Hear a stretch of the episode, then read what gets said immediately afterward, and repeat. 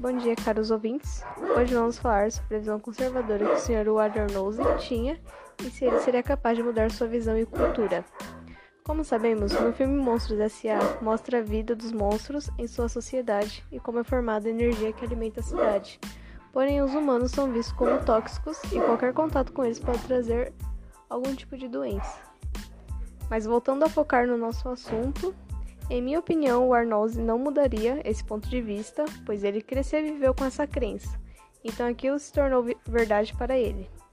Uma solução seria introduzir estudos e testes em uma pesquisa, para assim saber se os humanos podem ameaçar a vida e ter um espaço para a criação de um vínculo. Um bom dia e uma ótima reflexão.